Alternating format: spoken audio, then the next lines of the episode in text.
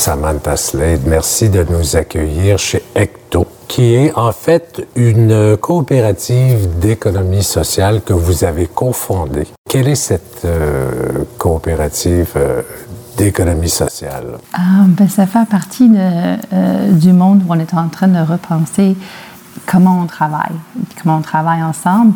Donc, on est en train de sortir d'une ère où on travaillait juste avec les gens qui faisaient partie de notre équipe ou notre entreprise ou notre organisation. Puis là, ici, ça représente une, communauté de personnes où chacun travaille sur ses choses et euh, ça devient à quelque part comme un, euh, lieu où euh, des possibles peuvent se passer entre ces personnes-là. Ben, en fait, c'est une, c'est une, c'est un espace coopératif. Ce sont des bureaux. Euh, c'est une coopérative de bureaux. C'est une coopérative de solidarité, effectivement. De solidarité, mais en fait, si moi j'ai une petite entreprise et que je, c'est mon entreprise et que je suis le seul euh, membre de cette compagnie-là, je peux me louer un bureau ici, venir travailler ici. Il y a d'autres personnes euh, qui ont des petites entreprises qui font la même chose. Voilà. Et puis, on finit par avoir une vie sociale, à se connaître, à, se rencontrer, échanger des services, faire des choses comme ça. C'est un peu dans cet esprit-là. Il y a de plus en plus de gens qui travaillent euh, comme indépendants ou euh, travailleurs autonomes. Donc, ces gens-là qui sont peut-être bien avec leur travail seul, ça ne veut pas forcément dire qu'ils veulent passer leur journée seuls. Donc, ici, on peut venir être ensemble. Et euh, ça, c'est une des raisons pour lesquelles les gens. C'est stimulant, d'une certaine façon, de venir travailler dans un environnement de travail plutôt que de rester euh, seul chez soi. Mais nous, chez Percolab, on est quand même euh, cinq membres ici. Donc, on pourrait dire, ben, pourquoi vous, qui êtes déjà une équipe, vous choisissez de travailler dans un lieu comme ça? Mais nous, on s'imaginait tellement pas être, nous cinq, dans un petit bureau, à juste être parmi nous à tous les jours. Donc, même pour nous, ça injecte la vie dans notre entreprise et ben, notre équipe. Parce que Percolab est installé aussi chez Ecto. Voilà, voilà. Puis ce que ça ajoute aussi, c'est la, comme la flexibilité dans la vie de tout le monde, parce qu'on est devenu euh, une société où il faut s'engager dans un bail qui est de longue durée, puis vient avec des obligations, des responsabilités. Puis ici à Ecto, comme on est euh, beaucoup de membres, donc collectivement, on peut assurer un, un bail avec cet engagement-là, et chacun peut avoir la flexibilité. Donc il y a des gens qui peuvent venir deux jours par semaine, ils payent juste pour l'usage de deux jours par semaine, ou on peut venir un un mois temps plein, puis le mois d'après, on s'en va au Mexique, puis on n'est pas obligé de payer ce mois-là. Fait que tout d'un coup, toutes sortes de choses deviennent plus faciles dans la vie. Fait que la vie était assez difficile comme ça. Donc, est-ce qu'on peut avoir des structures pour le milieu du travail qui nous donnent la vie de communauté, la flexibilité, des choses comme ça? Et en plus, chez Ecto, ce, ce que moi j'aime particulièrement, c'est que c'est un lieu où les gens travaillent pendant la journée, mais le soir, à la fin de la semaine, c'est comme un lieu événementiel. Et puis, comme on est ben, autour de 180 membres. Donc, il y a, tellement d'activités différentes parce qu'il y a tous les métiers qui sont là, puis tellement de gens avec des réseaux différents. Donc, c'est riche pour tout le monde. Ce qui est intéressant, Samantha, c'est qu'on parle d'économie sociale. Donc, c'est un modèle qui euh, s'adapte à la nouvelle économie, parce que depuis 2008, on sait que l'économie euh, a pris une débarque, euh, comme on dit en bon québécois. Alors, c'est sûr que d'avoir les gros bureaux, le bail lourd et tout ça, les gens n'ont pas les, les, moyens de, de, de se payer ça. C'est, ce n'est plus un modèle réaliste. Alors, vous répondez, puis d'ailleurs, Ecto est, une coopérative euh, d'économie sociale, mais il y en a d'autres aussi à Montréal. C'est un nouveau modèle qui, qui s'est créé depuis quelques années, n'est-ce pas? Complètement. Bien, Ecto est débuté, je pense qu'on est dans notre septième année. On était un des premiers à, euh, à Montréal et depuis, c'est une explosion, mais pas que à Montréal, tout partout dans le monde, parce que ça répond à une nouvelle réalité. Puis, euh, à quelque part, quand les gens y viennent, on est complètement formaté avec le, le euh, je dirais, la culture cubicule, de penser que pour bien travailler, il faut être seul dans son petit espace. Puis en fait, ici, on déconstruit ça assez rapidement, puis on, on comprend que on peut travailler bien avec d'autres. C'est sûr que l'espace est organisé pour euh, des moments, si on veut aller faire un Skype, on va dans la petite salle Skype. Mais il y a des manières de faire en sorte qu'on peut travailler même mieux quand on est ensemble. Puis, nous, chez Percolab, l'idée de de, travailler notre muscle de collaboration. Ça fait partie de l'essence la, même de pourquoi on a créé Percolab. Puis en même temps, ben, c'est sûr que, comme tu dis, il y a des collaborations qui s'installent. Fait qu'à un moment donné, des, d'autres membres de la coop deviennent nos clients, partenaires, collaborateurs. Puis euh, ça, c'est, toujours quand on est en communauté, on a des choses qui sont des, des, défis qui peuvent venir, mais aussi on a toutes sortes de surprises puis des choses extraordinaires qui viennent. Donc c'est presque une nouvelle économie qui est en train de, de naître. Et qui sont les joueurs de... Est-ce qu'il y a un groupe d'âge en particulier? Est-ce qu'il y a euh, des types d'entreprises en particulier qui aiment se servir euh, de ces services-là? Et euh, mais moi, ce que je vois de là où je suis, c'est qu'il y en a comme deux sortes. Il y a celui qui euh, arrive à un moment dans sa vie professionnelle puis trouve que au début on finit ses études, on se positionne professionnellement, puis ensuite on veut monter l'échelle professionnelle puis s'établir. Puis c'est comme une fois qu'on on y arrive, là on regarde autour puis on fait ah. Puis l'étape qui vient après, c'est la quête de sens. Fait que c'est là souvent que les gens ils prennent des barques. La quête de sens. Puis donc, des gens, ils vont arriver euh, en disant, des fois, on les appelle des réfugiés corporels, qui sont comme, ben là, j'arrive à un moment dans ma vie que j'ai besoin d'avoir plus de sens, être plus en cohérence avec mon activité professionnelle. Ah oui. Et, c'est quoi le, manque de sens euh, dans une activité professionnelle? Pour séduire à quoi, en fait? Ben là, je, je parce que en fait, on, moi j'ai travaillé dans toutes sortes d'entreprises aussi. C'est toujours le, le, triangle. Il y a les, les, patrons au-dessus qui sont là pour le profit, puis euh, je veux dire ils gèrent euh, euh, jusqu'à la base, puis la base est obligée d'être performante, puis de répondre aux attentes, aux besoins, aux demandes des patrons. Alors, ça peut être très, ça peut être très stressant aussi ce genre de vie-là. Puis ici, l'objectif de, de l'entreprise pour laquelle tu travailles, c'est que faire de l'argent. Ben là, c'est un peu euh, faire de l'argent, mais encore.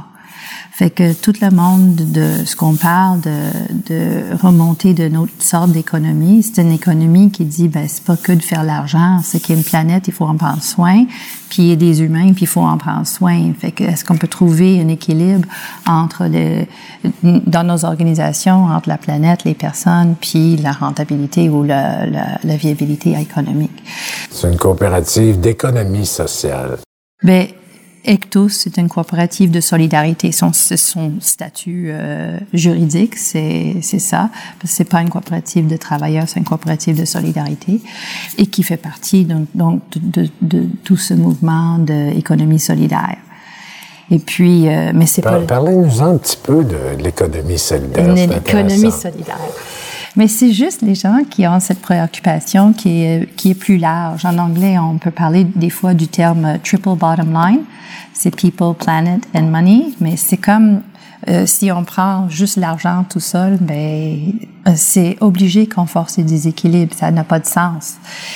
Mais donc comment comment euh, faire ce qu'on a à faire dans la vie avec cette préoccupation triple qui qui fait du sens. On ne peut pas évacuer ces, ces, non, ben, tout le monde a besoin d'argent pour vivre, on s'entend là-dessus, c'est clair, mais il y a autre chose aussi, en Et c'est comme, à quelque part, le système capitaliste est allé jusqu'au bout qu'il pouvait aller en faisant fi de la préoccupation humaine et planète.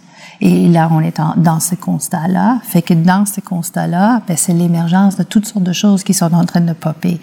Donc, moi, moi, je positionne Ecto comme une initiative qui vient de ce constat-là. Je positionne Percolab, notre entreprise qu'on a démarrée il y a neuf ans, aussi dans cette, euh, cette, conscience-là de dire il doit avoir d'autres manières de fonctionner qui font plus de sens, qui sont plus durables, qui sont plus équitables, qui sont plus vivantes qui font juste plus de sens. Puis à partir de là, je pense que c'est dans tous les domaines, on est en train de l'explorer en ce moment. Puis ce que j'aime chez Ecto, c'est qu'il y a des gens qui viennent, qui sont euh, de manière très consciente, ils viennent à Ecto parce que ça fait partie de, de cette économie solidaire qui est montée en puissance, puis qui viennent pour ça, puis d'autres pas du tout Puis l'idée que... D'autres pas du tout. Ben, d'autres pas du tout. Ils viennent parce que sont un, travailleur euh, autonome qui veut juste un lieu qui est euh, de qualité, euh, abordable, avec la belle lumière. Puis ils viennent pour des raisons très simples. Et ils découvrent une autre dimension. Ils prennent conscience d'une autre dimension de... Ben, c'est comme... ce que j'aime, c'est la, rencontre de la différence. Parce que c'est très facile d'être dans sa, sa, planète de monde solidaire. Puis, puis mais s'isoler on peut parfois oublier euh, qu'il y a quand même un autre euh, monde plus complexe et plus euh, éclectique qui existe parce qu'on est dans une période de transition. Donc ici, à quelque part, je trouve que il y a comme des gens de, de, tout domaine, puis de tout, je dirais, système de pensée qui viennent se fréquenter dans un espace quotidien et ce qui est riche et pour moi, ça fait partie de, des conditions où on peut travailler notre muscle collaboratif puis de, de vie collective. Donc, ça devient un moteur de changement. Oui, oui. Mais, mais... Parce que le changement social part de l'individu aussi. Oui. C'est pas euh, expliqué comme tel, ou la promotion d'Actu ne se fait pas comme ça. Mais pour moi, c'est dans ces petites subtilités-là qu'on est en train de se transformer. Quand les gens, les gens ils viennent ici, ils disent c'est différent ici, il y a quelque chose ici que j'aime particulier, mais pour moi, c'est de ça qu'ils sont en train de parler sans forcément être en mesure de nommer des mots. Mais à l'intérieur d'Ecto, euh, parmi ces 180 membres-là, il y a Percolab. Oui qui est votre entreprise euh, et qui euh, qui va encore plus loin dans, dans ce sens-là parce que évidemment on dit euh, chez Ecto c'est des c'est des entrepreneurs solitaires qui viennent tant de jours par semaine quand quand mm. bon leur semble quand on arrive aux plus grosses entreprises c'est mm-hmm. une autre histoire est-ce qu'on peut penser que dans notre société capitaliste est-ce qu'il y a une conscience là ou est-ce que c'est complètement un autre monde euh, qui attend sa fin euh, certaine euh, avant de changer? C'est le temps qui nous dira, je crois. Mais ce qui est certain, c'est que dans une période, enfin, moi je crois qu'on est vraiment dans une période de transition. Donc, dans les périodes de transition, il y a des nouvelles choses qui naissent, comme Percolab, où moi je suis sortie de là où j'étais, puis je suis venue créer quelque chose de complètement nouvelle, même si on crée de partir, jamais à partir de rien, mais c'est une, nouvelle création. Puis il y en a d'autres qui vont faire l'adaptation tranquille à l'intérieur des organisations existantes. Mais vous faites des formations en entreprise dans les plus grosses entreprises.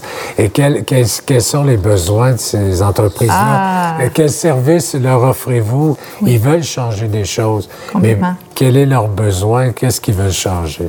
Si je, si je le prenais de perspective avec les organisations avec qui on collabore, ils vont dire, ben, on veut, on veut faire des choses différemment moi, ce que je décode derrière ça, c'est là on arrive à, à comme d'autres façons de faire, d'autres structures plus en adéquation avec la manière de fonctionner naturellement des humains.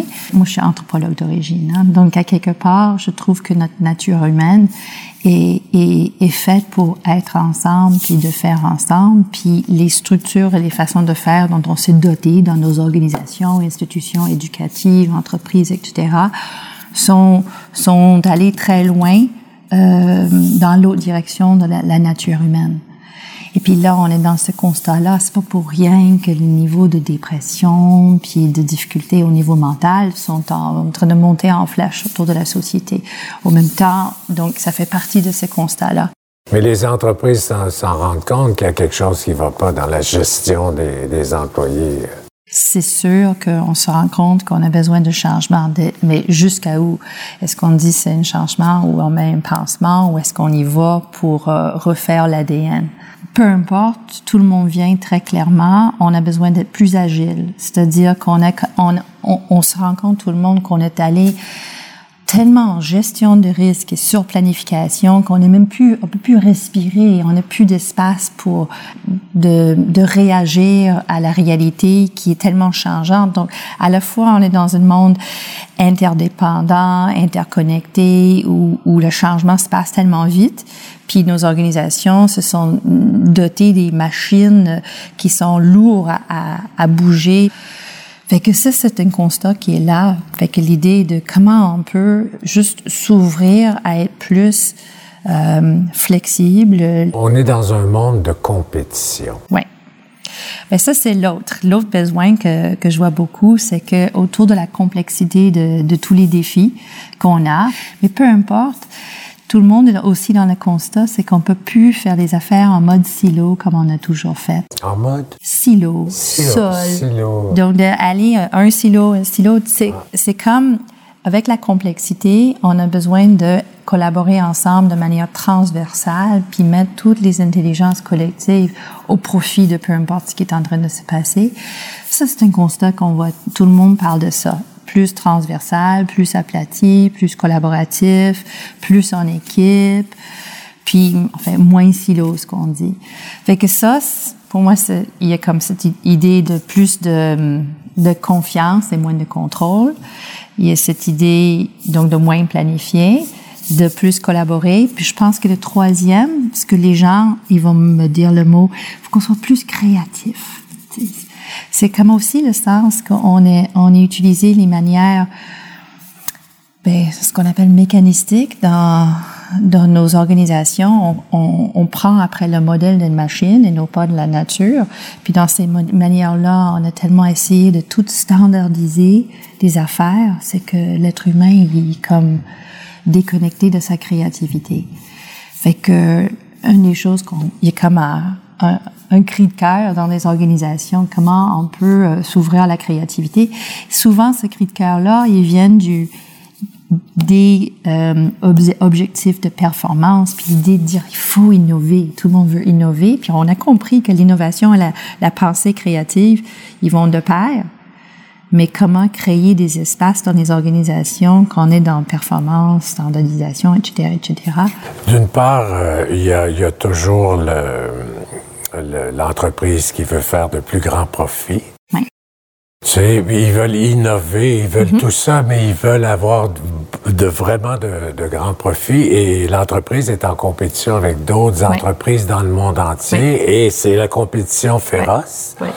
Puis d'autres, euh, puis, puis ça, c'est au niveau de l'entreprise, mais au niveau de l'individu, il y a, il y a plein de choses euh, qui rentrent en ligne de compte. Il y a euh, l'égocentrisme, l'orgueil, le rejet des autres, le manque de respect des autres, vouloir toujours avoir le, le, gros bout dans une discussion, toujours se faire valoir.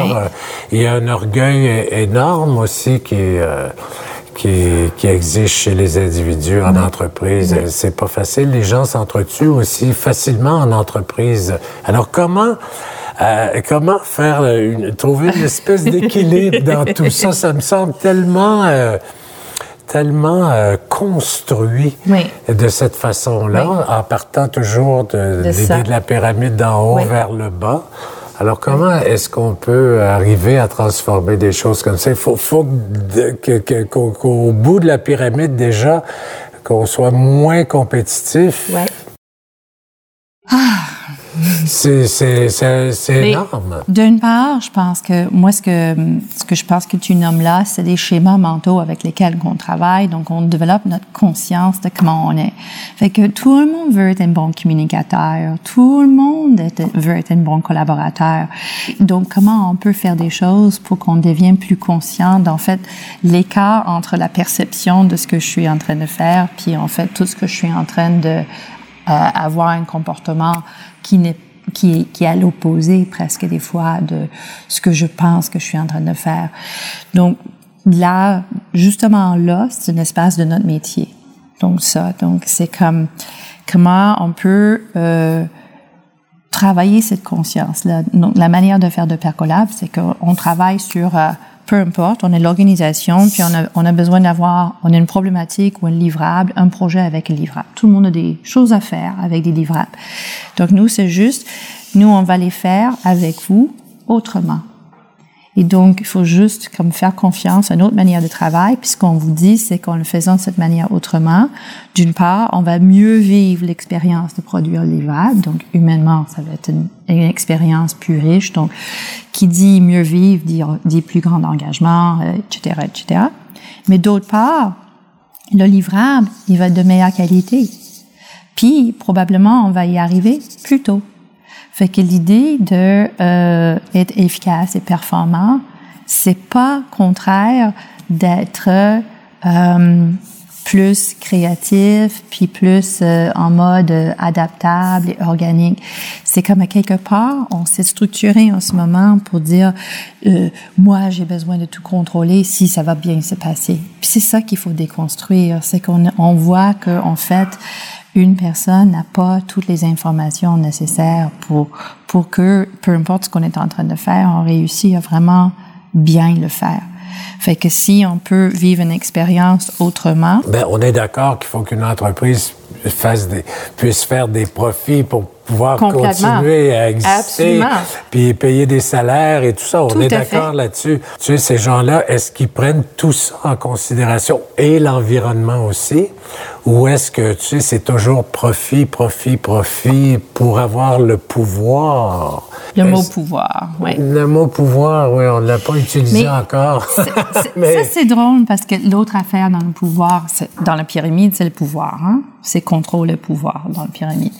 Puis ça, on est aussi dans un moment d'émergence d'autres manières de de gérer puis de gouverner ensemble, puis d'autres manières de fonctionner avec le pouvoir.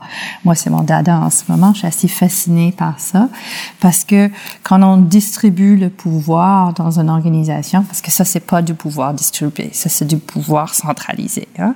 Et alors, quand on l'aplatit puis on distribue l'autorité ou le pouvoir dans une organisation, qu'est-ce qui se passe?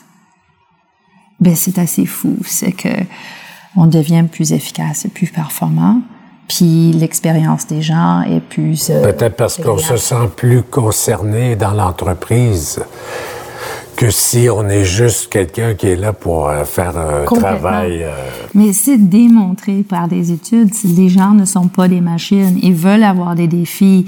Ceux qui travaillent euh, le plus proche de terrain, peu importe le métier, mm. ben, ceux qui sont le plus proches de, de l'usager ou la chose spécifique, c'est eux qui ont les informations en détail, qui sont capables d'améliorer un produit ou un service pour que ça soit le meilleur possible. Puis c'est pas en haut dans, où il y a l'espace, mais pour y arriver, donc euh, la manière de faire en France, ils appellent ça l'entreprise libérée. Hein? Puis il y en a de plus en plus. Puis il y a euh, il y a des études et des recherches en ce moment qui vont aller étudier des grandes entreprises qui ont pris des virages d'aller plus comme ça. Fait que ça c'est une chose qui est en train de se passer, je trouve, dans le monde économique comme on le connaît. qui est ces transformations en manière de faire, de structure, puis de façon de faire. Puis en même temps, il y a une montée, on le sait en ce moment, avec des citoyens qui se disent, bon, ben si euh, je vois pas d'autres solutions, ben nous, on va se prendre en charge, nous, on va s'organiser, nous, on va faire de quoi. Puis ça, ça, on le voit avec... Mais c'est une question de survie aussi. Ben oui, mais et, et c'est là où on a, euh, moi je suis super intéressée par le mouvement des, des, communs ou des biens communs, où on voit à travers la planète, euh, on voit des histoires. Il y a une histoire fascinante qui s'est passée en Italie, c'est qu'à un moment donné la municipalité donnait euh, de l'eau à gérer par une entreprise privée, puis les citoyens ils savaient bien que l'entreprise privée c'est pas le bien-être de la de la communauté, et puis l'accessibilité à l'eau et la qualité de l'eau qui était leur priorité, c'était de l'argent. Fait qu'il y a eu comme l'idée de monter en puissance où les, les, citoyens ils ont dit nous on va on va prendre soin de du système d'eau dans notre municipalité. Fait que tout un coup une communauté qui dit ben, nous on va s'occuper d'une ressource parce qu'on est capable de s'occuper d'une ressource qui prend soin du collectif pour notre génération et pour les générations futures. Et là on a ce qu'on appelle un commun. Puis quand on voit que les citoyens ils perdent confiance que dans l'État ou des organisations ils vont bien le faire, ben là il y a comme un, un montée puis on voit des choses tout à travers la planète qui se passent comme ça. On a une conversation ici à Ecto euh, à l'automne. Est-ce, euh, je ne rappelle plus les questions. Euh, est-ce qu'un coworking est un commun et qu'est-ce que ça prendrait pour que ça soit un bien commun? Et c'est une question intéressante parce que euh, un commun, c'est comme quelque chose qu'une communauté de personnes gouverne. Donc, ils se donnent des règles, puis ils s'organisent autour pour que cette chose-là soit accessible à le plus grand nombre de personnes de manière abordable, juste, équitable, d'une manière qui s'occupe de sa pérennité. Donc c'est pas la même chose que euh, l'entreprise euh, euh, qui est allée tellement juste en fixation avec l'argent. On est vraiment dans d'autres choses. Mais veut veut pas, on est quand même euh, euh une coopérative. On a, on, on, on, paye un loyer, tout le monde est membre. Donc c'est pas, on peut penser en mode commun tout en utilisant l'argent. Puis comme moi, je suis assez fascinée de se monter en puissance en ce moment autour des communs. Il y a un nouveau livre qui vient de sortir de Silke Helfrich et David Bollier de, euh, des États-Unis, Silke Helfrich de, l'Allemagne, qui, qui s'appelle les euh, Patterns of Commoning.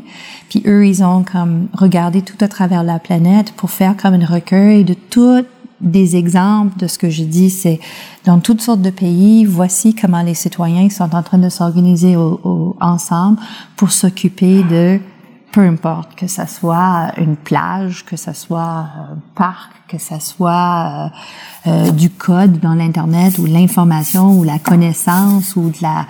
Euh, Mais ça prend aussi des moyens pour le faire. Ça prend des moyens pour le faire. On n'arrive pas à, gérer tout ça sans subvention. Dans le cas des communautés, pour ce qui est de l'eau. Ben, c'est là où on arrive à des structures comme des coopératives qui viennent souvent dans dans, dans ce, ce monde-là.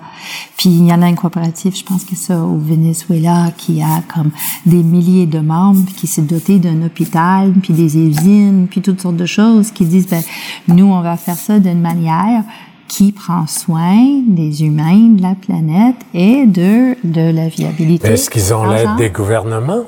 Est-ce qu'ils ont l'aide des gouvernements ou ils financent tout eux-mêmes? Et puis, euh, c'est ça l'affaire parce que souvent, pour pouvoir avoir des infrastructures euh, qui servent à la communauté, ça prend quand même du financement derrière. Mais si je le, si je le prends dans une idée de comme euh, pour moi la question en dessous de ce que tu es en train de dire là, c'est comme est-ce qu'il y a des, des modèles économiques qui existent qui font en sorte qu'on peut à la fois rentable et euh, prendre soin euh, au niveau social et environnemental? Puis moi, ma réponse à ça, c'est oui. C'est qu'on n'a pas été assez euh, euh on a été un peu paresseux parce qu'on pensait que tout allait bien, fait qu'on on s'est pas vraiment cassé la tête. Mais oui, il y a des manières de faire. L'entrepreneuriat social, pour moi, c'est deux fois plus difficile que l'entrepreneuriat non social. Parce que l'entrepreneuriat, quand il fait juste s'occuper de l'argent, ben, c'est facile. Hein? On fait un modèle économique, on fait du fric, euh, on peut euh, bousiller euh, la terre autour, la polluer, puis euh, créer des astres humains qui tout le monde est fini avec aide psychologique.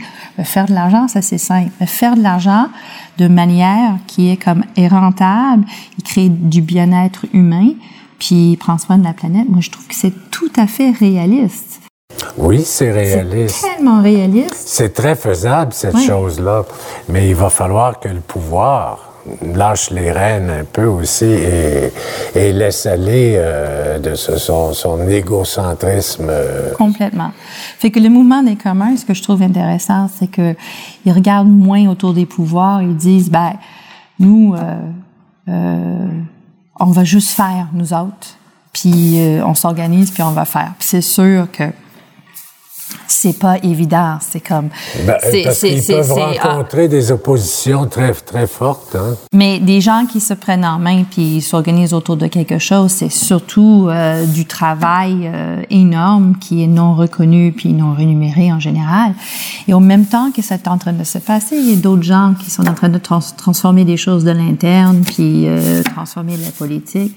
On voit ce qui se passe en Espagne en ce moment. On voit que là, c'est ça rentre carrément au niveau du pouvoir des gens avant qui ont été comme complètement à l'extérieur. Parce que moi, moi, ma lecture de la planète, mais il faut dire d'une part, je suis optimiste, puis donc je ah, crois à la nature humaine. Toi, on a juste envie d'être dans tes bras puis de se laisser bercer par ta douceur. c'est vrai. C'est vrai parce que tu représentes, euh, pour moi, ton feeling, là, c'est ce que tu représentes, c'est euh, c'est l'amour, c'est le possible, c'est la douceur, c'est la mer aussi, tu sais. Alors que dans, Mais dans le rigueur, monde... dans- puis- Ah oui, et, et intelligence, et puis c'est tout. tableurs, Ah oui, tout. Ah oui, tout à fait, tout à fait, je suis d'accord avec toi. Mais parce qu'on est tellement dans un monde paternaliste, agressif, Oui, violent, oui, tu sais, puis on en souffre tellement de ça, même les hommes en souffrent de ça. Pas juste les femmes, tu sais. Tout le monde en souffre. Puis il faudrait que ça change, ça. Parce que d'une manière planétaire, ben là, c'est la- c'est l'enfer. En même temps, tu sais, on voit, bon, comme euh, le jeune Trudeau, là, il a fait sa, sa campagne électorale sur le changement. Bon, puis là, en France, là, c'est le mot changement Tout est utilisé, est utilisé en politique, là, du Oui. côté des, des partis politiques. Oui. Tu sais, les gens veulent du changement, oui, mais ils veulent pas changer. Ils continuent à consommer, consommer, consommer, comme s'il n'y avait pas de fin à ce que la planète euh, Mm. puisse endurer de pollution. Tu sais, C'est ça, moi, qui me décourage. Ouais. Je me dis, des fois, je me dis, c'est pour ça que j'aime, j'aime ça euh, parler avec toi, parce que tu me redonnes de l'espoir. Parce que moi, souvent, je me dis, we're doomed. Ça, c'est. Moi, moi, je- moi je- le côté social puis anthropologue qui me fait que je crois dans la nature humaine, c'est ça qui me sauve. Parce que quand je parle des environnementalistes, eux, ils ont des données qui sont assez épeurantes. Il faut que tu réussisses à dormir la, la nuit, même sachant toutes ces informations qui sont assez déprimantes. Puis, euh, puis quand je, je parle avec des gens qui sont environnementalistes, qu'est-ce qu'on a besoin de changer? Ben, vraiment là pour que ça change Puis des, des réponses assez simples là, euh, conduire moins, consommer moins, puis manger un peu moins de viande. C'est comme c'est pas ça. Moi, une fois, un, un lundi matin, je venais de, je sais pas, de Guelph à Toronto. J'étais un petit voyage d'affaires. Et puis, ça prenait une demi-heure, je pense, pour faire le, le voyage, une heure pour faire le voyage. Là, ça a pris deux heures et demie. Et là, c'est une autoroute sans fin avec des voitures sans fin, puis tout le monde est tout seul dans son auto. Mais tu dis, mais qu'est-ce que c'est absurde! Tu sais, mais comment peut-on vivre comme ça? Comment peut-on ne pas voir l'absurde dans ce qu'on vit? complètement. C'est complètement absurde alors qu'ils pourraient tous être sur des trains parce que le transport en commun est une des grandes réponses à, à arrêter de, de- de- de brûler euh, des, des énergies fossiles, du pétrole. Et tu- ils seraient tous là, là, ces milliers, milliers d'individus-là, assis confortablement dans un train électrique, à lire, à dormir, Ouais. à prendre euh, leur café, à se détendre plutôt que d'être là, le prix à conduire puis à stresser. C'est absurde. As-tu entendu le- du nouveau taxi électrique euh, qui sort à, à Montréal Ouais. euh, incessamment? Mm-hmm. Mais ça, ça fait partie de, des choses. euh, C'est des petites qui choses montent. qui commencent. ouais. Mais euh, avec des grandes ambitions quand même, parce que ça, c'est- l'idée, c'est de, si on peut avoir une flotte de taxis à Montréal qui est électrique, si ça marche, ça peut grandir euh, très euh, très large très vite.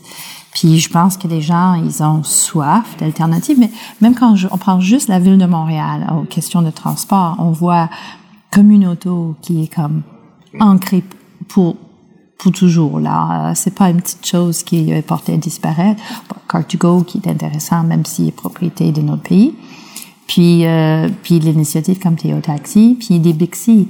Donc pour moi ça c'est comme clin d'œil du futur émergent Oui. qui qui donne espoir. Mais- Oui, mais à une époque où tout va si vite, ça, ça va tellement lentement.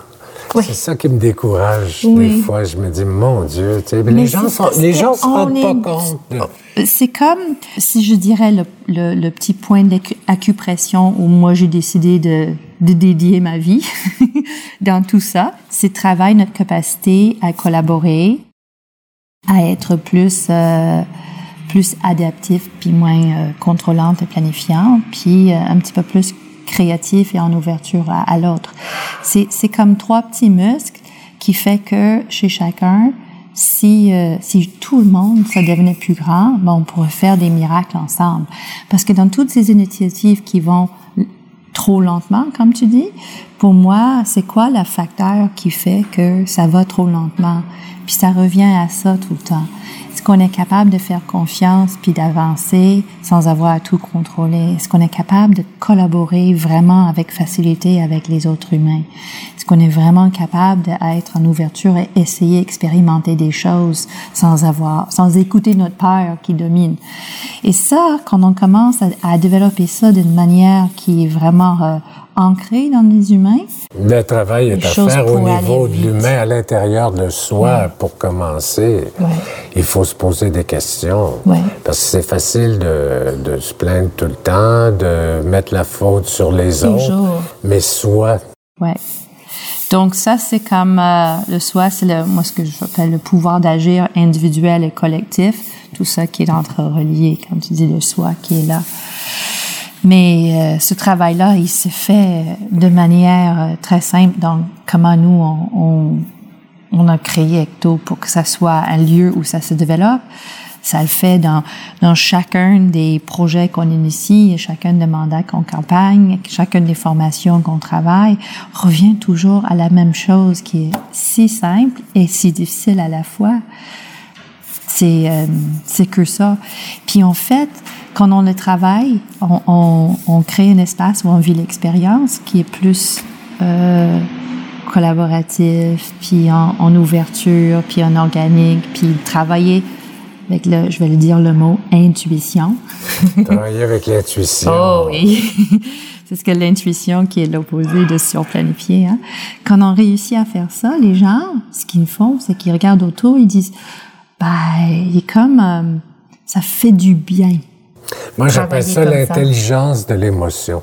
Être capable de lier les deux, de voir toutes les... Euh, Donc, moi, je vois pas ça du tout en contradiction avec les idées comme euh, rigueur puis euh, efficacité. Au contraire, je trouve que euh, sont complémentaires puis ils, se renforcent mutuellement. Mais ça, c'est quelque chose à déconstruire parce qu'on pense que tout ce que je jase là, qui est infiniment social, ben là, on dit, ben c'est comme c'est tellement euh, euh, pelleter des nuages. Mais moi, je vois tout cet aspect qui est social, là, collaboratif, innovant, puis euh, émergent, puis intuition, etc. Si tu mélanges ça avec euh, rigueur, capacité de comprendre les chiffres, mais vraiment sans mélanger les émotions, puis de travailler avec des chiffres, puis euh, euh, de, de construire avec d'autres sur les bases solides, on peut euh, être très puissant puis faire des choses, je pense, comme tu dis, euh, plus vite, plus grand, là, pour avoir des transformations.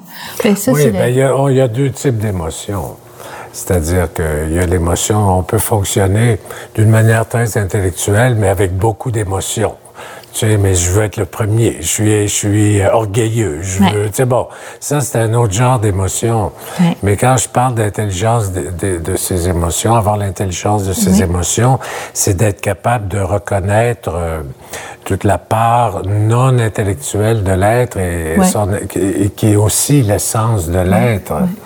Tu sais, puis c'est pas juste euh, une question de besoin, de je veux être riche, je veux faire plus d'argent, je veux me payer un voyage dans le sud, je veux bon, c'est pas pas au niveau des, des, désirs, des besoins, des attentes qui sont souvent conditionnés par euh, par la publicité, par le lifestyle, mais des valeurs humaines profondes. Ouais c'est-à-dire d'amour de, soi, de bien-être, d'amour des autres, de respect de soi et des autres. Et pour moi, c'est là où on arrive dans l'intelligence. De partage dans la créativité, parce que même dans la, dans la créativité, il peut y avoir, euh, il peut y avoir de la. Ah, beaucoup. La créativité euh, vient souvent associée avec l'ego. La compétition. Mais euh, dans l'idée d'intelligence des émotions, moi, je, je parle souvent d'intelligence collective, voire même sagesse collective. Puis euh, cette idée de euh, qu'on peut arriver à des zones où on est, on est capable de réfléchir ensemble. Donc, on n'est plus dans l'espace de débattre, mais on peut vraiment être dans des conversations qui sont génératives. C'est c'est là. Puis les pratiques qui tournent autour de ça sont en train de de être dans, en essor en ce moment. Puis les gens s'y intéressent.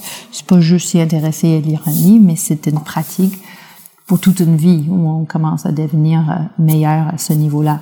Pour soi, conscience de soi, puis avec d'autres. Euh, souvent, moi, je trouve que les gens euh, ont l'impression qu'on les écoute pas, qu'on s'intéresse pas à eux. Tout le monde veut être entendu. C'est vrai.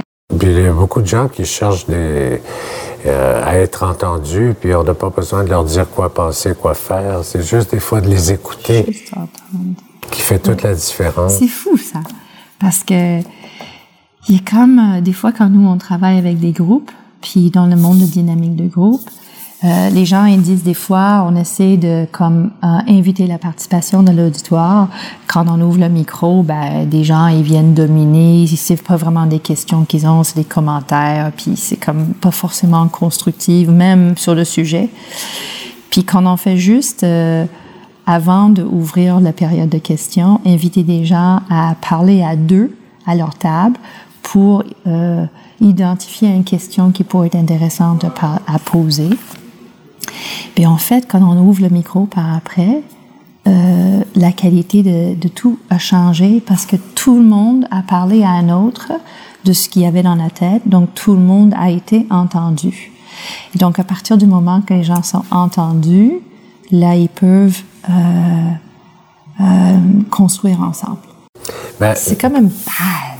Ouais, peut-être que les gens ont besoin de valorisation aussi. L'être humain. Oui, l'être humain a besoin de valorisation aussi. Ouais. C'est pas une chose qui coûte cher. Ça coûte pas cher. Offrir des espaces, c'est que on, est comme, euh, je trouve, dans toutes nos manières de fonctionner, on fait tout le monde tellement dans l'unidirectionnel qu'en fait, euh, ce que quand les gens ils disent ah viens nous faire ça plus mode participatif. En fait mode participatif des fois c'est juste une manière pour moi de, de, trouver des espaces où les gens peuvent être entendus pour ensuite aller constructivement ensemble euh, vers l'avant. Et c'est pas compliqué c'est pas sorcier l'être humain en fait.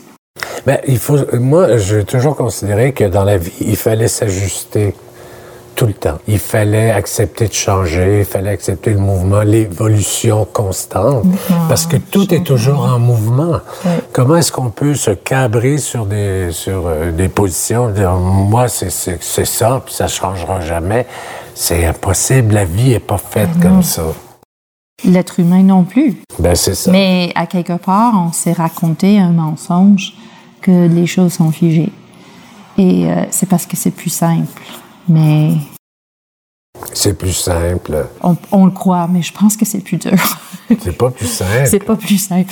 On se raconte l'histoire, puis on pense que c'est plus ben, simple. C'est pas plus simple, c'est d'accepter... Euh, comment je te dirais ça, donc?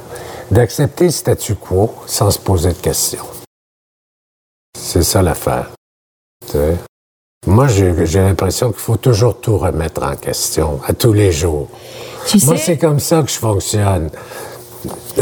Mais là, tu arrives sur le point qui, euh, qui me fait vibrer. C'est, pour moi, ce que tu dis là, pour moi, c'est la curiosité puis la soif d'apprendre.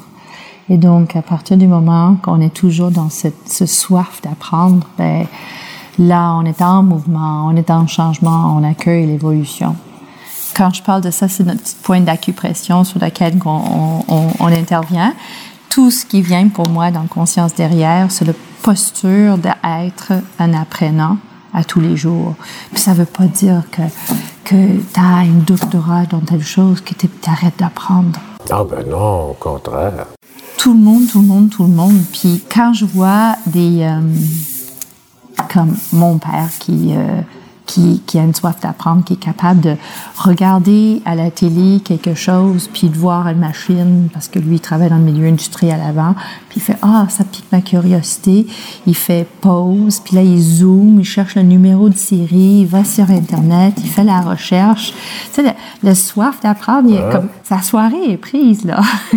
Au départ de la conversation, tu parlais du sens, euh, donner un sens, euh, de, d'apprendre tout le temps, de grandir tout le temps, d'évoluer tout le temps, d'accepter le changement. Mais quand, quand est-ce que tu te sens le plus en vie? Ah, ça, c'est une bonne question. Ah, ça, j'aime ça, tu me poses cette question. Quand est-ce que je me sens le plus en vie? Bien, dans mon cas, je me sens toujours, je pense, bien en vie. Tu sais, je vis tout à fond, moi. Tu sais, euh, je, me- je suis toujours en éveil. C'est sûr, c'est sûr, j'ai mes petits moments où je me, je me repose. Là, bon, je me mets à off. Mais euh, moi, j'ai toujours eu cette curiosité-là dont on parlait tout à l'heure. Et euh, j'ai toujours soif de, de, de connaître, d'apprendre, de rencontrer des gens. Euh, J'aime écouter les gens. J'ai dû apprendre à écouter les gens. J'étais plus dans ma tête quand j'étais plus jeune, mais avec le temps, j'ai appris à écouter davantage les gens aussi. J'enseigne le théâtre aussi, donc euh, c'est sûr que à travers le théâtre, il y, a, un grand cheminement intérieur qui se fait. Et puis, euh, euh, je, je j'aide beaucoup mes étudiantes, mes étudiants à faire ce cheminement-là, mais ils m'apportent beaucoup, ils m'apprennent beaucoup sur la nature humaine. Et puis moi, la nature humaine, je pense que c'est le, dénominateur commun de tout ce que je, je peux faire dans ma vie.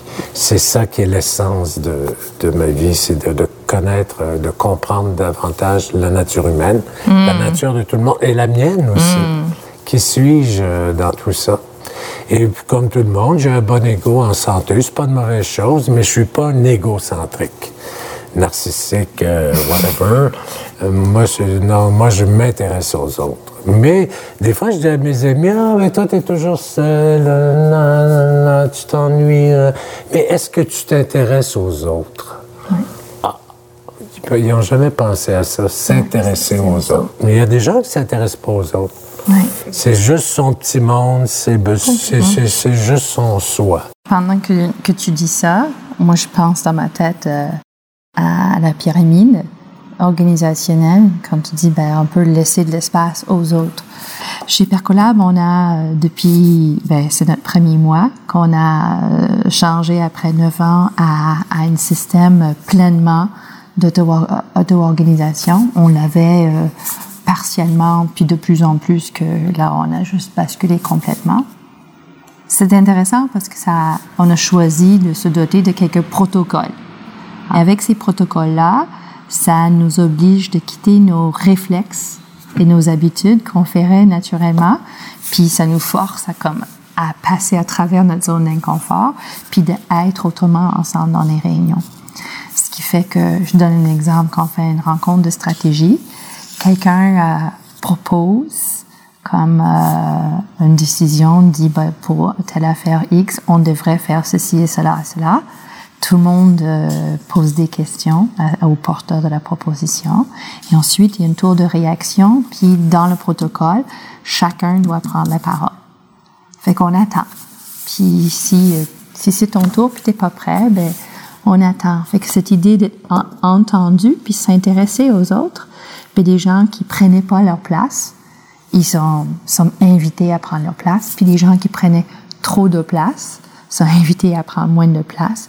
Puis le protocole nous aide vraiment à, à entendre la voix de chacun, puis ce qui est fun, c'est qu'une fois que les gens ont posé leurs questions, puis une fois qu'ils ont réagi à ce qu'on est en train de proposer comme décision, la personne qui a formulé la décision, il fait une deuxième formu- formulation, cette fois-ci bonifiée, puis toute l'intelligence du groupe se retrouve dans la deuxième formulation.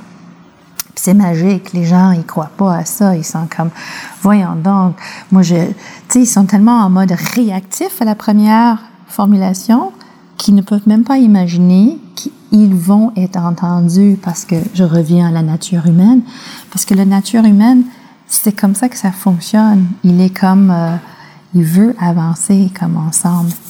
Fait qu'en général, en tout cas, nous, on, on, on, on, on s'est doté de ces protocoles-là en ce moment, puis ça me fait beaucoup réfléchir sur euh, c'est quoi les, euh, comme les petites contenants au règlement, au protocole qu'on peut se donner des fois, qui peuvent nous aider à, à C'est une structure, en fait. oui, mais c'est- remplacer les structures de gouvernance plus comme ça par une structure de gouvernance qui est plus collective. Ouais. C'est pas euh, quand tu vas en mode euh, Non, c'est pas une aplati, mauvaise c'est pas du free for all, C'est pas du chaos. Oui, oui, c'est un guideline. C'est une autre structure. Oui, oui, c'est une autre structure. Puis ce que ça nous aide à faire, c'est de mieux s'intéresser les uns et aux autres. Ouais.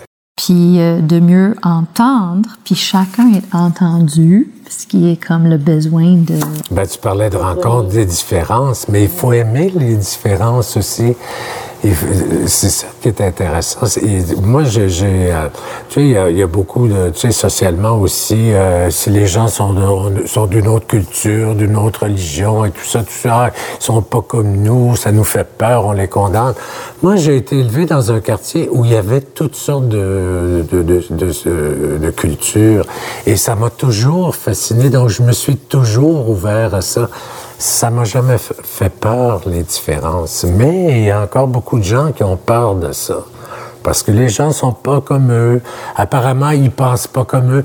Mais au fond, tu sais, tout le monde veut la même affaire. Ils veulent avoir une bonne vie, en sécurité, leur famille, leurs enfants, euh, avoir de quoi manger. Euh, la plupart des, des êtres humains, c'est ce qu'ils veulent. On peut s'améliorer dans notre manière de, de vivre avec les différences, accueillir les différences. Oui, on parlait de curiosité. Ouais. Ça s'inscrit là-dedans aussi. C'est intéressant. Pourquoi on voudrait voyager, aller dans des pays étrangers si on a peur des différences? Euh, en partant, quand on va dans des... À moins qu'on aille dans un Hilton, et puis on, on, mange euh, dans des restaurants euh, occidentaux, même en Orient, mais c'est pas pas ça le but de l'exercice, c'est de voir d'autres cultures, rencontrer des gens différents de nous. Mais comme je te dis, au fond, les gens sont tous les mêmes sur la planète. Alors moi, tout ça pour te dire que c'est quoi les valeurs importantes? C'est pour l'humanité. C'est quoi les valeurs? Est-ce que c'est d'être riche? Euh, on, va convenir de ça. D'être célèbre, euh, rendu là où on en est, euh, là où, où, on est rendu la planète avec tous les, les, dommages, les dégâts qu'on a causés. Quelles seraient les vraies valeurs? Ce seraient des valeurs d'amour, de respect de, mm-hmm. de, de, des uns et des autres pour sauver notre environnement, parce que c'est ça notre vraie richesse finalement. C'est être en paix avec soi et avec les autres, parce que la paix, c'est comme la paix. Oh, quand tu parles de la paix, moi, je trouve ça déprimant. Tiens, quand je regarde une balle des fois, mais j'ai dit, ils sont tous là à se bombarder tout le monde. C'est affreux. Ils envoient des bombes dans l'armée dans tel pays pour bombarder, puis on vend des armes, puis là, en veux-tu, en voilà. Ça, c'est ce qu'il y a de pire du capitalisme. Hein? Mm-hmm. Puis ça, ça l'être humain, l'homme en particulier, mm-hmm. l'homme, le mm-hmm. mâle, n'a pas évolué. Et c'est ça qui reste dans, dans les livres d'histoire. Oui, c'est c'est des livres d'histoire euh, déprimants. C'est mieux de lire l'anthropologie. oui, d'accord, mais c'est toujours ça, la guerre. Tu sais. mais il y a, de l'autre côté de la guerre, ben, il y a comme la collaboration, les choses qu'on réalise ensemble. Puis euh, c'est pour ça que je trouve que euh, comment on peut vivre ensemble avec nos différences, c'est peut-être là une des plus grandes choses, le plus grand du travail à faire. Oui, vivre avec nos différences, c'est, oui, mais ça reste que c'est toujours, euh, on est toujours euh, dans une société où l'ego représentant richesse et pouvoir euh, prime. Tu sais, c'est comme le symbole absolu de, de, nos sociétés. C'est le pouvoir et l'argent. Tu sais, c'est la personne. Pour certains. Hein? Pour certains. Ouais. Oui, oui, mais c'est encore ça qui a... Mais à partir du moment qu'on déconstruit le pouvoir comme étant en abondance, hein, tu vois comment ça, ça shift la chose? oui, le pouvoir comme étant abondance. C'est-à-dire que j'ai pas besoin d'être euh, en haut d'une pyramide euh, organisationnelle pour sentir que j'ai du pouvoir. Donc, ce qu'on projette dans cette idée-là de vouloir du pouvoir, c'est euh, imbibé de, de, de, notre compréhension que c'est une ressource rare. Et c'est ça qu'on veut, en fait, c'est qu'on veut du pouvoir sur d'autres. Mais c'est pas ça que les oh gens veulent vraiment. C'est inintéressant d'avoir le pouvoir sur les autres. C'est ennuyant pour mourir. Qu'est-ce que tu voudrais que je fasse avec ça? je sais. Rien. Mais il y a comme une, euh, une confusion autour de ça pouvoir sur d'autres. Puis tout le monde, il est comme euh, ça se mélange avec l'ego. Moi qui viens de céder, ce mois-ci, mon titre de, de co-direction d'une entreprise que je co-dirige depuis euh, neuf ans, veut, veut pas, hein? c'est un acte de dire, euh, ben, je n'ai plus, avec mon associé, le pouvoir sur l'entreprise. Maintenant, on l'a tous, toute l'équipe. Wow. comment, comment l'équipe réagit? C'est fascinant. Mais il y, a, comme, euh, il y en a certains qui peuvent dire, ben, euh, ah, je peux pas faire ça. Puis là, tu fais que, ah, qui t'a dit que tu peux pas le faire? Puis il fait, ah, c'est vrai. Alors, en, agissant comme ça, les, les, autres membres de l'équipe réalisent qu'ils ont un pouvoir. En fait, pour moi, ils l'avaient tout le temps avant, mais euh, eux, ils n'en étaient pas conscients. Puis même avec le shift, où là, ils l'ont formellement. Avant, ils l'avaient informellement. Maintenant, ils l'ont formellement. Et encore, c'est comme ça prend.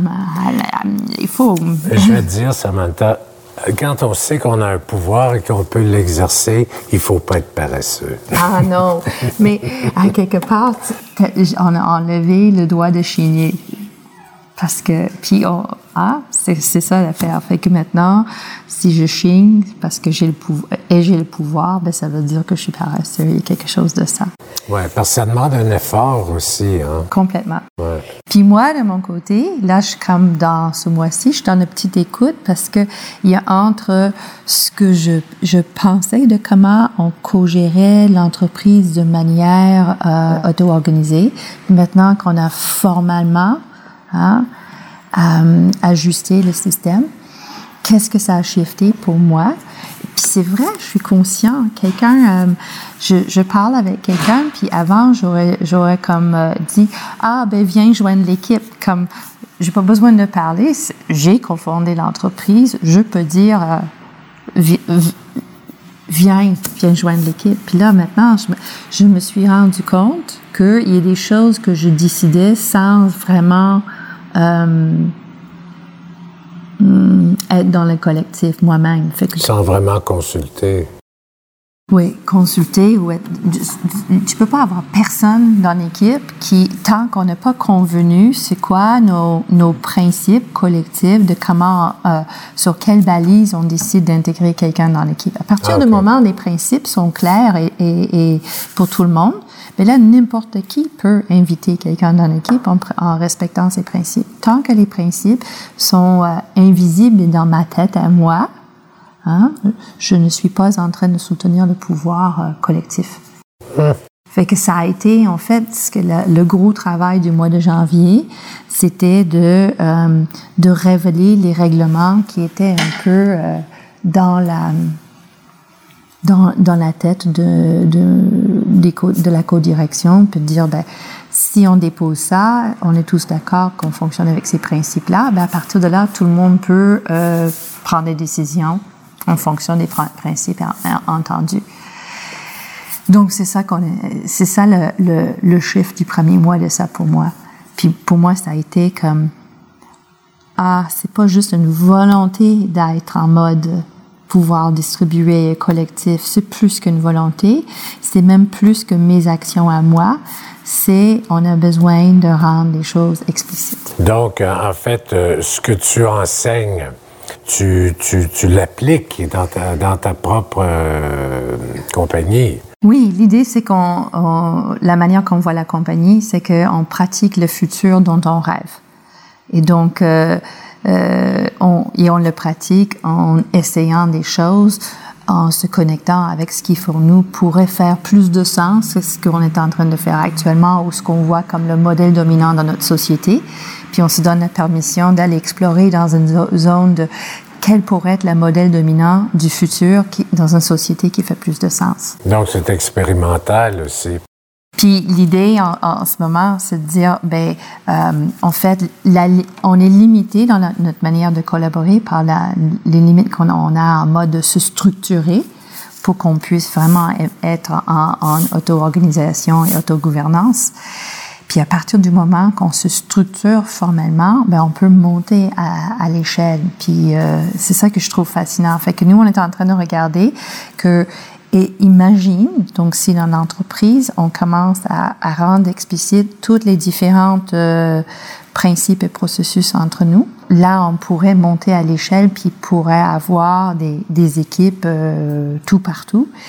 Puis, avec, euh, bon, il y a une technologie qui m'intéresse particulièrement, c'est le, le, blockchain, qui aide à avoir confiance dans le système financier. Je ne vais pas rentrer dans tout ça, mais ce que ça fait pour moi, c'est que pour la première fois, je, je suis capable euh, cette année d'imaginer un autre modèle qui a cette préoccupation euh, de d'une entreprise qui est plus pour une planète plus équitable, juste euh, et durable, qui peut remplacer le multinational qui n'a pas ces préoccupations ou qui va permettre des multinationales de cheminer vers ça.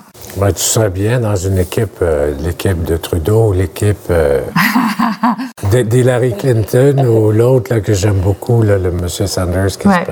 Tu sais, tu t'inscris tout à fait dans, dans cette piste de changement social-là, sauf que tu sais, comme tu disais tantôt, on, a, on en est encore dans les premiers balbutiements de ces changements-là, mais ça se met en place tranquillement. Il y a neuf ans qu'on a débuté Percolab. Hein? On a débuté, on a dit, on est une entreprise sociale. Hein? Puis on a eu toute la misère du monde juste de l'imprimer sur notre carte d'affaires. Puis au début, quand je sortais, puis ça disait co-direction dessus. Hein? Puis quand je sortais ma carte d'affaires, je faisais comme oh God. Puis là, je le montrais, puis il disait social. C'est quoi ça? Co-direction, c'est parce que tu as besoin d'un homme. Oh. T'étais obligé d'expliquer à chaque fois. Oh my God. Et neuf ans plus tard, ben là, je sors, puis on dit entreprise sociale. Ben alors, ça, c'est génial. Donc, tout de suite, ça inspire confiance. Hmm. Ça dit co-direction, puis tout de suite, ça fait Ah, t'es déjà plus en avance en mode, dans, la, dans la sphère de collaboration. Donc, juste en espace de neuf ans, puis je sors ma carte d'affaires souvent, là, je vois vraiment, c'est comme jour et nuit, la réaction qu'il y a autour. Hmm. Et plus personne qui me dit, ben, tu fais co parce que tu n'es pas assez sûr pour faire toi-même. C'est comme, waouh, tu viens de toute une planète quand tu dis ça. Maintenant, on comprend que faire co, c'est faire plus fort. Mmh. Ouais, ouais. Fait que, ouais. Moi, je... Donc, il y, y, en a eu une évolution dans ouais. la société. Oui, complètement. Moi, je vois ça comme ça. Même si, euh, bon, comme dans tout, ça devient tendance, jargon, puis c'est comme... Ah, ça, c'est des phénomènes qui arrivent toujours, mais j'arrive, je, je, je, crois profondément que tout partout, les gens ont ce sens social euh, plus fort, plus explicite. Puis euh, l'idée de, de, pyramide est, est, remise en question tout partout où on va. Le, le pyramide qui ne cherche que faire de l'argent dans une perspective court terme, ça arrive à sa fin. On, on le sent, là. Oui, c'est ça. Il y, a, il y, a, tellement à faire sur notre planète avec 8 milliards d'individus qui consomment euh, les ressources d'une planète. Il y a tellement de travail à faire. Il faut le faire ensemble. C'est ouais. absolument indispensable. On ne peut pas imaginer euh, un avenir, même un présent et un avenir euh, différent que qu'un avenir de partage, de collaboration, de respect. Euh, ça, ça, peut. La planète peut pas. On peut pas. La planète peut continuer, mais nous, les humains, on peut pas continuer comme comme on fait là. C'est impossible. Moi, j'en suis très conscient. Est-ce que tu trouves qu'on a fait le tour du sujet? Est-ce qu'il y a des choses dont tu aurais aimé parler qu'on n'a pas touché du tout, du tout? Non, moi, je, me, je suivais la vague. Bah, moi aussi je, aussi. je surfais avec toi. Je pense que comme on est ouvert à plein de tiroirs, puis on n'a pas besoin d'enfermer de, aucun. Non. Voilà. merci Samantha, c'est un plaisir vraiment. Merci, merci. C'est un plaisir. C'est un plaisir et euh, des êtres humains comme toi, ça, moi, ça me, ça me donne l'espoir. Ah, merci. Merci de m'avoir toujours l'espoir. Alors, on va aller prendre un verre de vin. OK. un vin bio? En plus. Ah!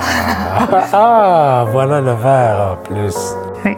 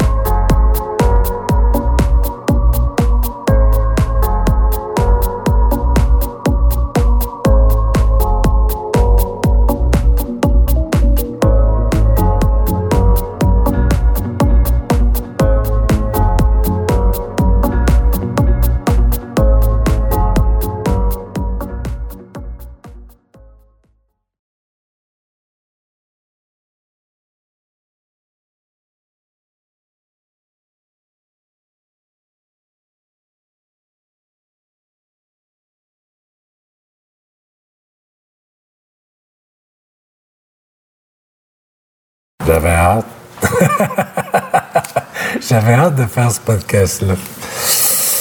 Vraiment.